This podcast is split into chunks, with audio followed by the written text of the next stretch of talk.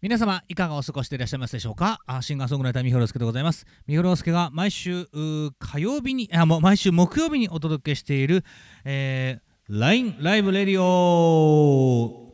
三原介の幸せサラダかっこカリー。はいほはい。本日、えー、第、えー、86回目でございます。はい、えー、写真では85回目になっておりますので、86回目でございますね。えー、よろしくお願いいたします。ということで、えー、今日もですね、いつも通りお届けしてみようかなと思いますが、さあ、今日も、えっ、ー、とね、えー、やってみたいと思います。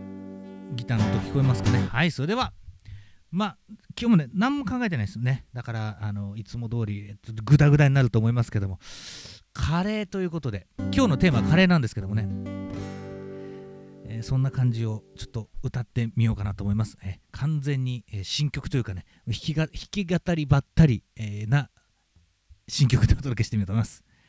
それでは。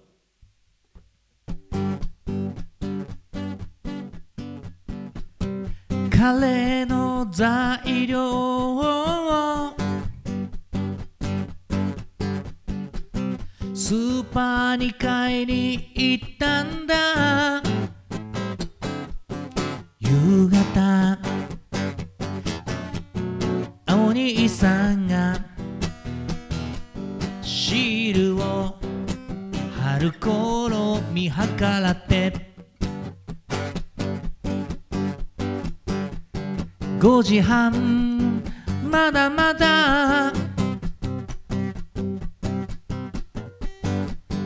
人混み溢れてお兄さんの登場はもう少しかかるのかな早く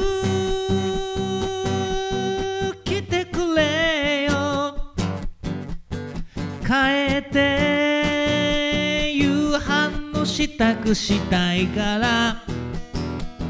けれどもう少しだけ。頑張ってみようか。お兄さん。この豚肉腹のかいこの豚肉腹のかい波乱の会。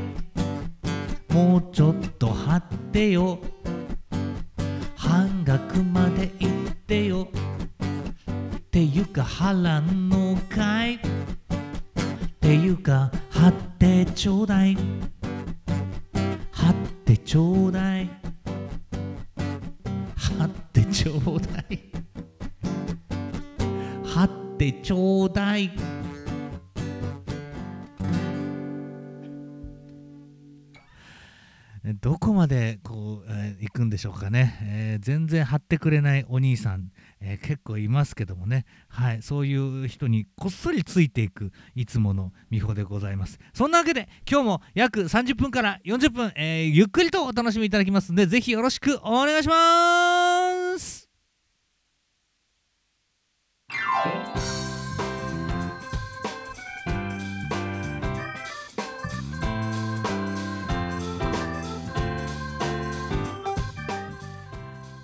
始まりました。三穂亮介の幸せサラダかっこ仮、えー、本日第86回目でございます。毎週木曜日8時からお届けしている LINE ライブレディオでございますが皆様今日はいかがお過ごしでしたでしょうか。6月には入りましてですねもうなんかあの梅雨っぽいんだか梅雨っぽくないんだかわからないような、えー、そういう雰囲気になっておりますが皆様の街はいかがでしょうか、ね、今日くそ暑かったですけどもね、えー、また明日なんか雷雨が来るということなんですけれども、えー、まあということで今日もですね、えーゆっくりとお届けしていく次第でございますのでぜひ皆さんぜひ、あのご参加いただければと思います、えチャットでのご参加どしどしお待ちしております。早速おかちゃんからいただいております。大笑いしました。ね。場面想像したらおかしい。ね。本当になんかねあの貼ってないものをまた返すのも嫌じゃん？だけどお兄さん気づいてるようで気づ気づいてるんだな。であえて貼らないんだな。あそういうのってあるよね。あということで、ね、あの日常生活を歌にしてみましたけどもね、えー、じゃあの今日のテーマはカレーです、えー、ぜひあなたのカレーの裏話、ね、カレーに、えー、身をこう呈して守ったあの人とかですね、えー、華麗なる天心とかですね、えー、華麗なる生活。カレー臭とかね、いろんなカレーがあると思いますんでね、はい、あのー、ぜひカレーにまつわるエトセトラお待ちしております。チャットで、えー、もちろんですね、そして、えー、メールお待ちしております。みほりょうすけのホームページ、みほシティのリクエスチョンズという項目から、えー、24時間365日届きますので、ぜひよろしくお願いいたします。えー、それから、えー、この番組、えー、非常に低いハードルを掲げてですね、えー、お届けしている次第でございます。えー、目指せリアタイリスナー平均10人というですね非常にハードルの低いことになっておりますのでね。あのまだまだ、えー、全然あの目標に達しておりませんのでぜひ応援よろしくお願いします、えー、シェアリツイートねぜひよろしくお願いします。そして投げなんたら、えー、で三浦介も成り立っておりますのでよろしくお願いします。ということで、えー、今日も約30分から40分お届けしてまいりますのでよろしくお願いします。一緒に盛り上がりましょう。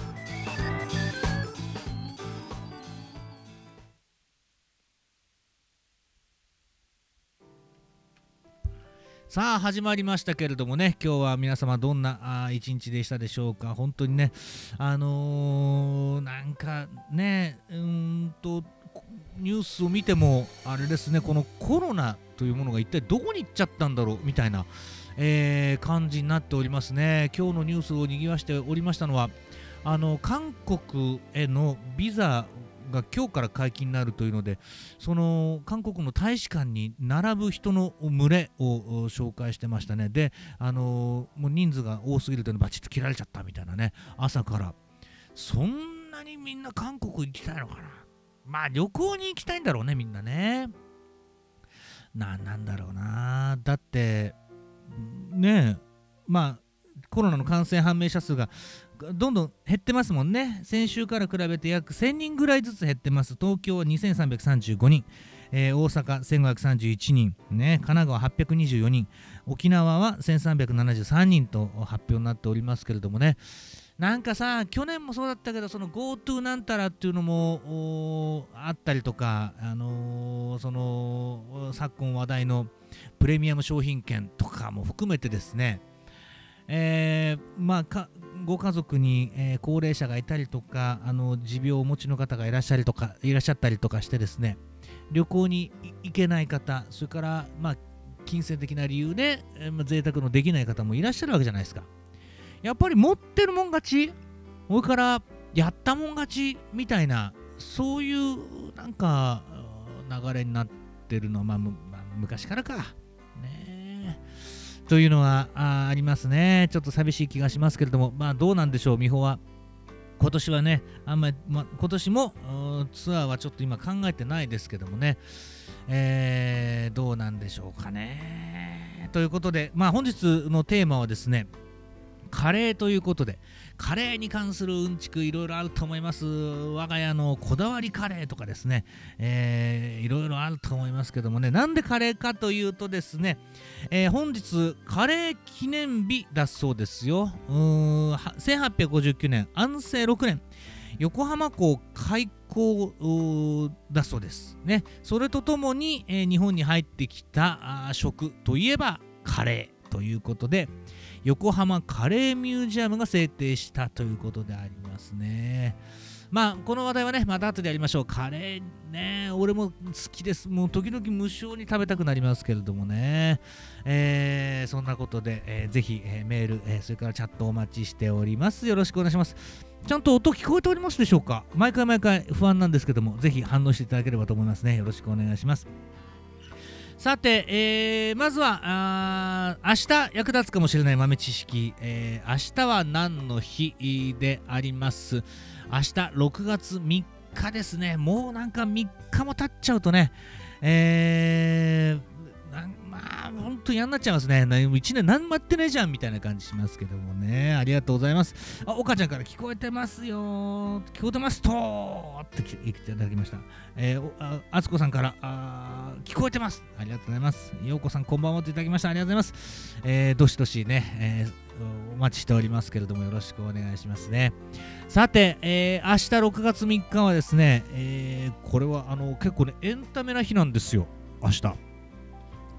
1960年日本娯楽物産株式会社が設立された日であります。これどこの会社か、えー、すぐお分かりの方はもうねさすがですね、えー、どこでしょう、えー、答えはねセガ。セガですね。セガが日本娯楽物産株式会社という名前だったそうですね。これなんでなんですかね？うーんちょっと後で調べてみますね。セガといえばねマイケル・ジャクソンさんはセガがすごく大好きで。であの日本に来るたんびに、えー、セガに行ってですね。であのまあセガ特にそのとアーケードゲームとかですねあの日本で最先端のゲームを結構作ってたんですね。技術とかを持って研究してたんですよ。それをなんかコンサートに活かせないか。それからゲームの世界でも自分の世界をこう広げていけないかっていうんでね。結構そのセガのゲームに対して曲を提供したりとか。で自らゲームの登場人物になってみたりとかですね。マーケル・ジャクソンさん結構してたらしいんですよね。ね。あのだからあのまあ、そういう、えーと、本も出てますね。あの一緒に日本に来るたびに、えーとまああのこう一緒に行動した方の書いてある本ね。あ前紹介したかもしれませんけれどもね。セガ。ああんまりね僕あのあまりこのゲーム機には詳しくないのでね。ファミリーコンピューターからあのでもセガのほらなんだっけ。あのセガサターンとか。懐かしいねセガサターンとか。持ってる友達いましたけどもね、なんかよくわかんなかったもんね。うん。ですからね、ちょっとああんまり何も、うん、言えない。ごめんね。うん。えー、セガどういうゲームなんだろうあれあれか、ストリートファイターか。とかですかね。あとあれですかね、あの、インベーダーゲームとかですかね。まあ、そこまで広げる必要もないんだけども。で、え、ー、と、アーケードゲーム、ペリスコープを発売そうですね。はい。あ、世界、えー、国産初のピンボール、フリッパーピンボールとかね、えー、ありましたね。あと、世界初の体感アート、アーケードゲーム機、ハングオン。それから、UFO キャッチャー。そういうのもセガやってるんだ。へえ、そういうことですか。なるほどね。えー、そしてあの、まあ、セガがねあの誕生した日ということなんですけども、えー、もう一つエンタメということで言うとね1969年文化放送の「セイヤング」が放送開始になった日であります。セイエンエンヤングってやつですね。出たかったな、セイヤング。番組担当してみたかったですね。あの僕が聞いてたのは、まあ、もちろんさだまさしさんの「セイヤング」ですけどもね毎週土曜日、えー、この遠い遠い。新潟はねセイヤング放送してなかったんですよ。だから父親の持っていたあのー、なんていうの音響機器でですよ。あのラジオ機も持ってたんでね、えー、それに、えー、こう1116を合わせてですね。で遠くにこのさださんの声を探すわけですね。そこでなんかあの北朝鮮の放送とか入ってきてですね そこからなんか雑音の中からそのセイヤングを探すっていうのはね毎週土曜日11時夜11時から小学生の頃やっておりました。ね。いやーねあのはがきも書きましたよ。ね。で小学校6年生の時に、えー、往復はがきで「さださんもしよかったらサインをください」って言ったらサイン返ってきましたからね。嬉しかったですよ。で、のっぺ汁食べたことありますか？みたいな方ら、のっぺ汁は僕も好きですよっていうね、コメント付きで、さださんからハガキが返ってきました。今あると思うけど、今探せないぐらいに 部屋がぐちゃぐちゃになってますけどね ね、宝物として今も取ってありますよ。ねで、1回だけ新潟の、新潟フェイズってとこに来た時にね、ちょうど土曜日だったんで、あのフェイズの新潟フェイズのねもう今ないないですけどもねその会場があの、えー、生放送ね観覧しましたよ。最前列で小学校6年生でした。感動しましたけどもね。うーんそっから人生狂っていった気がしますけれどもね。おお椎名さんさださんのセイヤングはリアルで観覧しました。あいいですね。羨ましいね。やっぱり関東に住んでるってのはそういうさアドバンテージがあるよね。新潟とかにいるとねあのー、もうなんか年に1回そのアーティストが来てくれればいいみたいな感じがありますからね。その追っかけたりしました。敦子さんからはがきの時代ですね。その通り。ね。まあ、はがき語り出したらきりがないですけども、もう俺は小学校6年生からですね、授業中にずっとはがき書いてました。1日4枚っていうのを目標に、えー、学校に行くときに、まあ、小学校はね、あの家で書いてましたけど、中学校から、えーと、コンビニとかに寄って4枚から6枚はがきを買うんですよ。1枚50円の時代ですよね。だから200円とか持ってはがき買うわけ。でもノルマのようにあの毎日4枚書き書いて出すわけですよ。ねで毎週のように読まれてましたからね。あのそのあのセイヤングの後継の番組ね、えー、さだまさしの大世界者っていうのでね、毎週のように読まれてましたけど、懐かしいですね。本当に。まあそんな、あの、セヤングが始まった、えー、ということでね、今、深夜放送はね、日本放送も頑張ってますしね、えー、いろいろ深夜放送ありますんでね、まあ、いまあ、早いうちに俺も深夜枠でいいから地上アハ欲しいなと思う今日この頃でありますけれどもねえー、ぜひ皆さん、あのー、こんなアーティストがいるよ、こんな喋るやつがいるよってね、ララジオ、えー、プッシュしていただきたいと思います。口コミ大事ですからね。ね、よろしくお願いします。逆に深夜枠がいいな、今な。うん。あのー、昼間やってもな、誰も聞かないしな。まあ、これも聞いてる人少ないし。まあ、そんなこんなでね、えー、明日役立つかもしれない豆知識、明日何の日お届けいたしました。さあ、えーとですね、最近の話題といえば、あーもう本当すごいですね、あの特別給付金にまつわる話題がわんさか出ておりますけど、国税局、ね、どうなってんですかね、本当に結構高給取りなわけでしょ、あの官僚さんたちって。なのに自分たちが、まあ、作ったような作ったようなとかねあの運営している制度に抜け穴があるからって言ってみんなで何億とか何千万とか稼いじゃうってすごいね。本当にさなんか羨ましい。頭のいい人ってそういう風に使うんだね。うーん俺なんかそういう能力ないからさ地道にやってうまくいかなかったりするんだよな。であのー、3密っていう曲をその2年前に作ったんですけどもコロナの中でね、えー、まあ、あの利権にまみれどさくさ紛れ、えー、汚く超えて、えー、それで幸せになれたかいっていう詩はねあのもちろんあの安倍さんのことも思って書いたんだけどもそういうことなんだよね。ずるいやつばかりがなんかあのあの徳を吸うようなうんってどうなのってねえ。やったもん勝ちじゃ、さっきも言ったけど、ね、やったもん勝ちじゃみたいなところがあってね、えー、ちょっとイラッとしたところがあったんでね、あえてその明るい曲に、えー、そういうこと書いてみたんですけどもね、まあ俺もね、まあご多分に漏れず特別給付金、あのもらいましたよ。だってな歌い手活動できないんだもんね、ツアーも行けないんだもんね。まあそれは不正受給じゃないと祈っておりますが、あのー、そういう人が来た暁には、まあ、確定申告もしてるから大丈夫か。活動してるようなしてないような、うん、収入があるようなないような感じですけどもね、怖いですよね。えー、椎名さんから捕まったら終わりですよ。真面目が一番です。はい。ねそう思います。私もね、真面目に生きてるつもりなんですけど、真面目に生きるやつほど損するんですよ。ねえー、もうちょっと頑張っていきたいなと思いますけどもね。やんなっちゃいますね。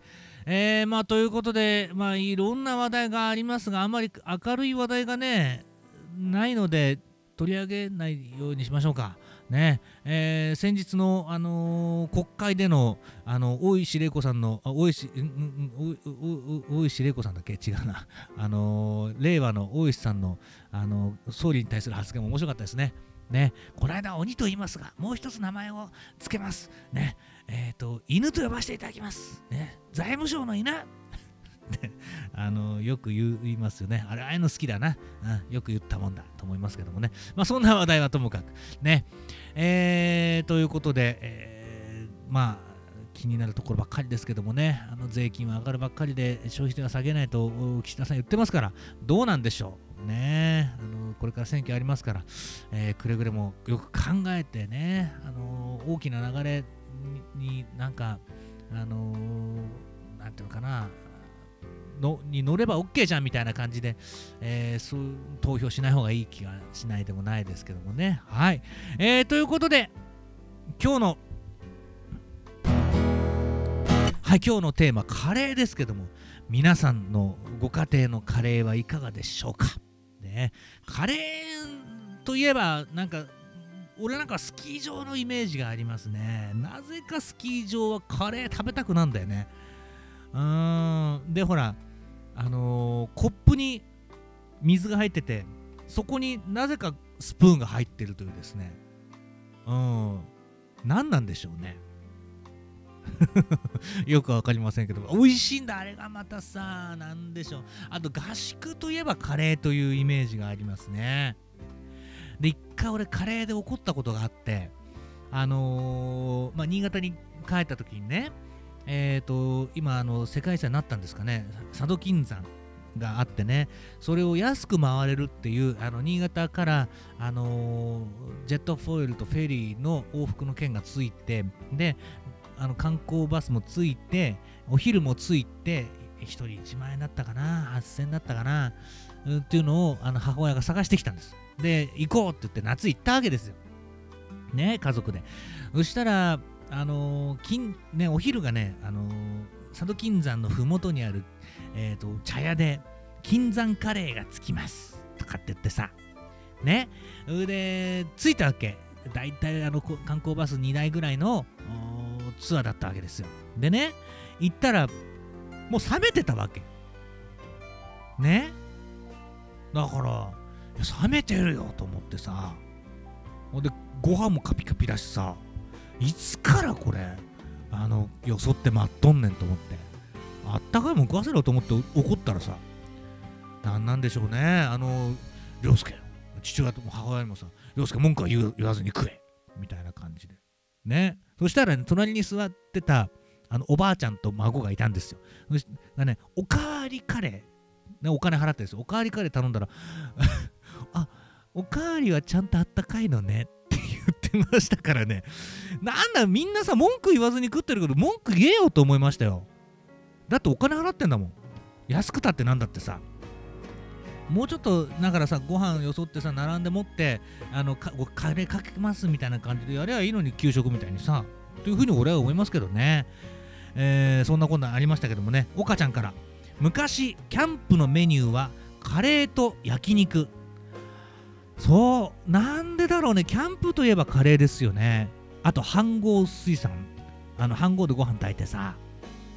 でもカレーって結構油っぽいからあのー、後片付けが大変なんですよ結構。ね俺も学童保育でキャンプ行った時はカレーでしたね。なんなんだ俺簡単だからかな。うん。ね。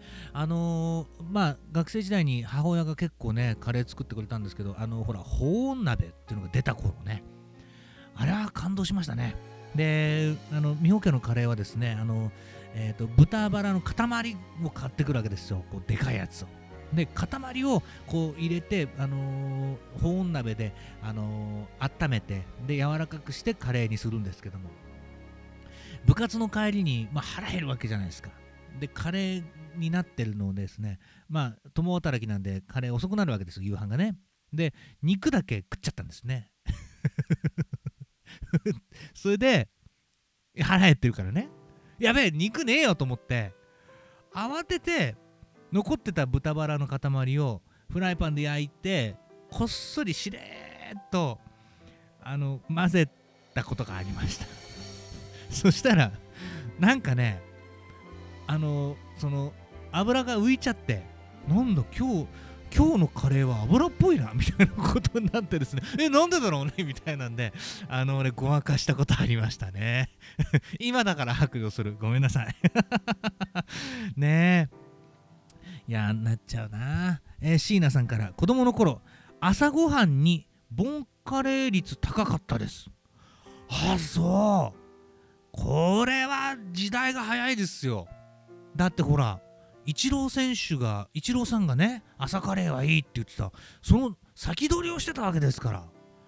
ね。えあのイチロー選手が言ってからあの朝カレー。ねホテルのあの朝食バイキングでも朝カレーが結構定番になりましたよね。あの何なんでしょうあの食べ放題とかでさ絶対腹いっぱいになるのにあのー、カレー食べちゃうの。何なんだろうね。最後の一口カレーにしちゃうって他さすっげえ美味しい料理あるのに最後の一口カレーにしてあのそれでなんかカレーだけ食べた記憶しかないみたいなさそういうのない？一口ぐらいはカレー行ってみたいなってのありませんか？椎名さんから。ただの親の手抜きです。そうなんですか。でもボンカレーは美味しいですよね。うん。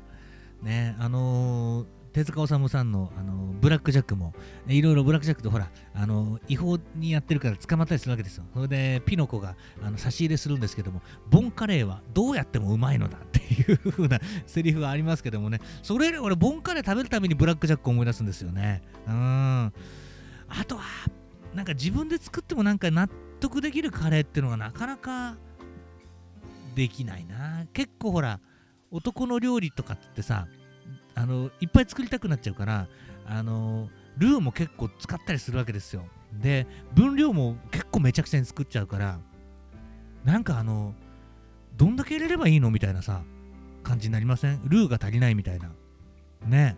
それで結局なんかゴデゴデになってでそうしてそうこうしてるうちになんかあのじゃがいもとか人参とか煮溶けちゃってさ何も具が入ってないようなカレーになっちゃったりしてね。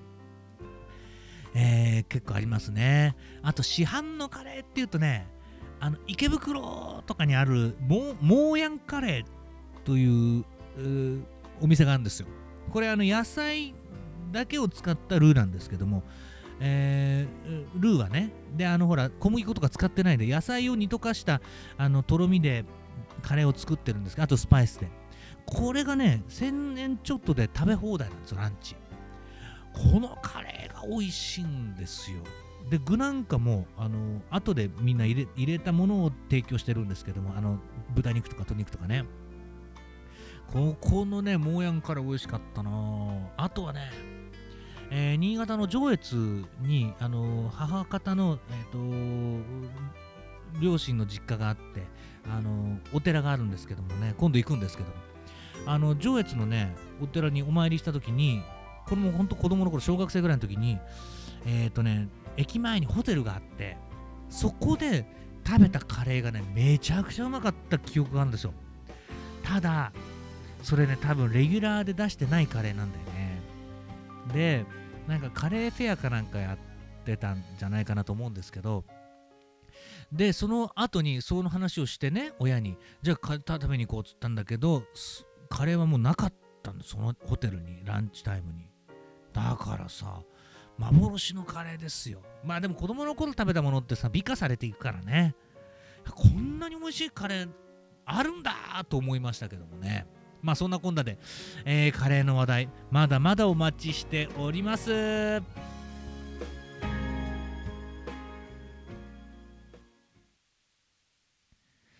さあ、ということで、続いてのコーナーは、あ三堀介の弾き語りのコーナーでございます。今日は何を歌おうかと思ったんですけどもね、えー、昨日と今日はですね、えっ、と、ローリングストーンズのチャーリー・ワッツと、あと、なんだっけ、誰だっけな、えー、6月1日がね、あのー、お誕生日なんですよ。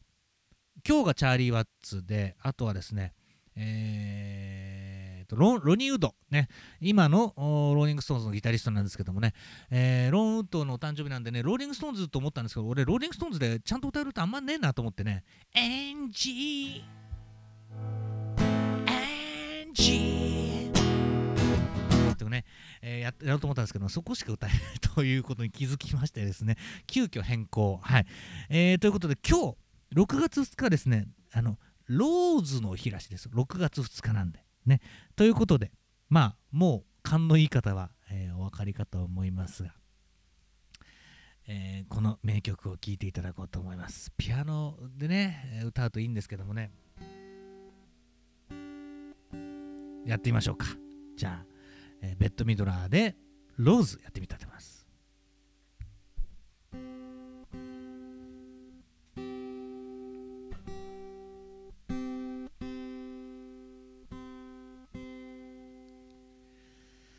Some say love it ain't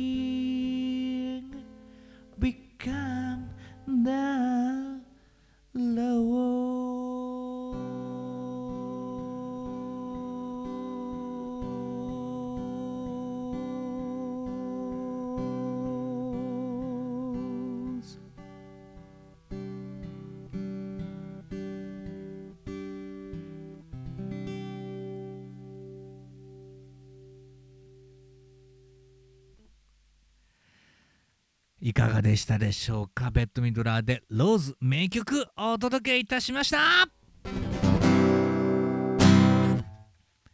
さあ続いてのコーナーはですねまあ美穂の番組なので美穂の曲を無理やり聴かせるというコーナーでありますがですね今日は何を聴いていただこうかなと思ったんですけれどもね実はあんまり、えー考えてないというですね、えーという感じなので、えーどうしようかね。じゃあ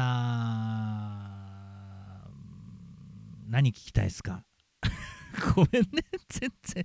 今日ほんとなんかね考えてなかったの。あそうだ。これがいいな。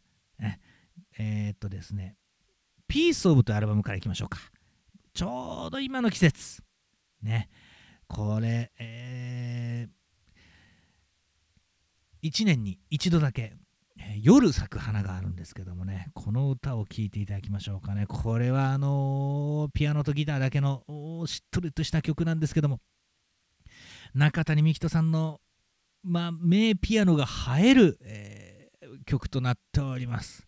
早速ね聴いていただきましょう、えー、お聴きいただきますのは三保亮介で「夕すげ」お聴きいただきます。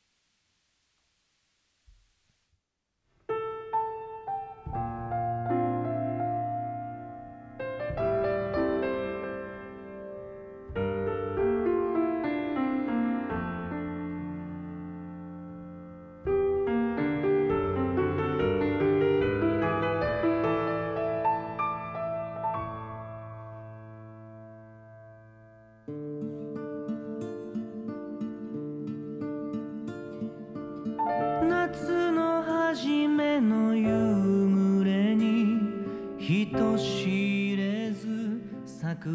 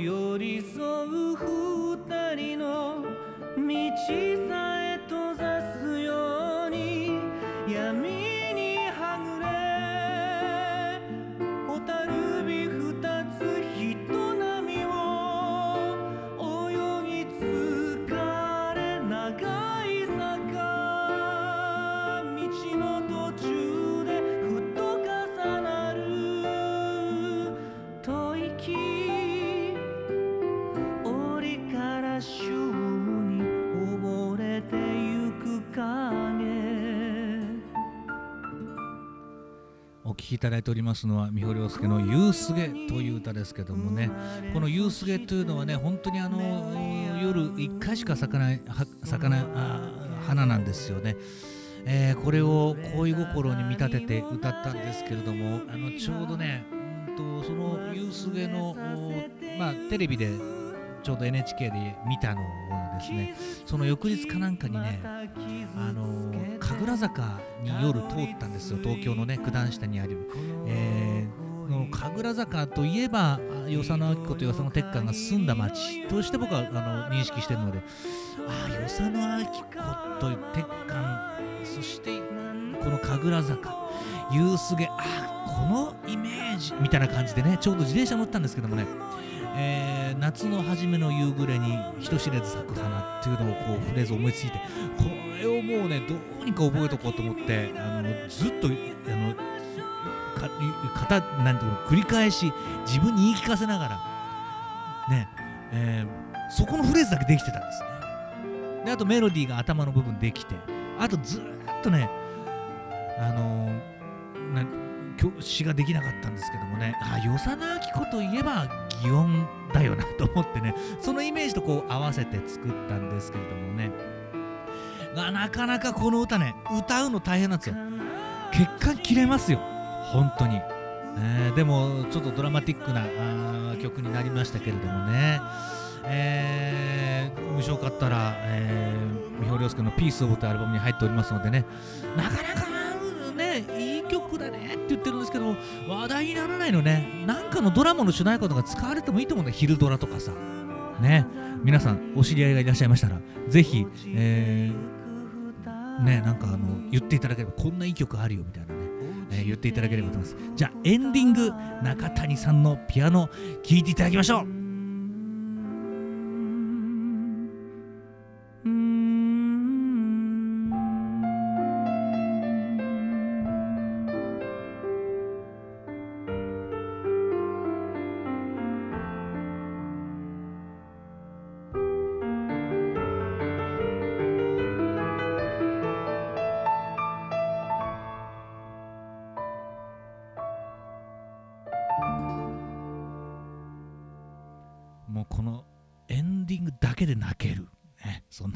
お届けいたしました。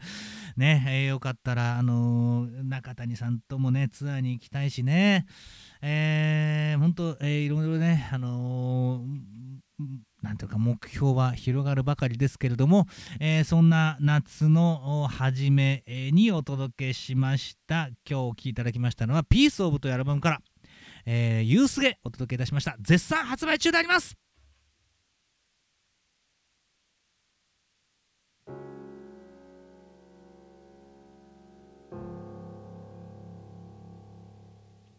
さあ今日もお聴きいただきまして誠にありがとうございます。そろそろお別れの時間であります。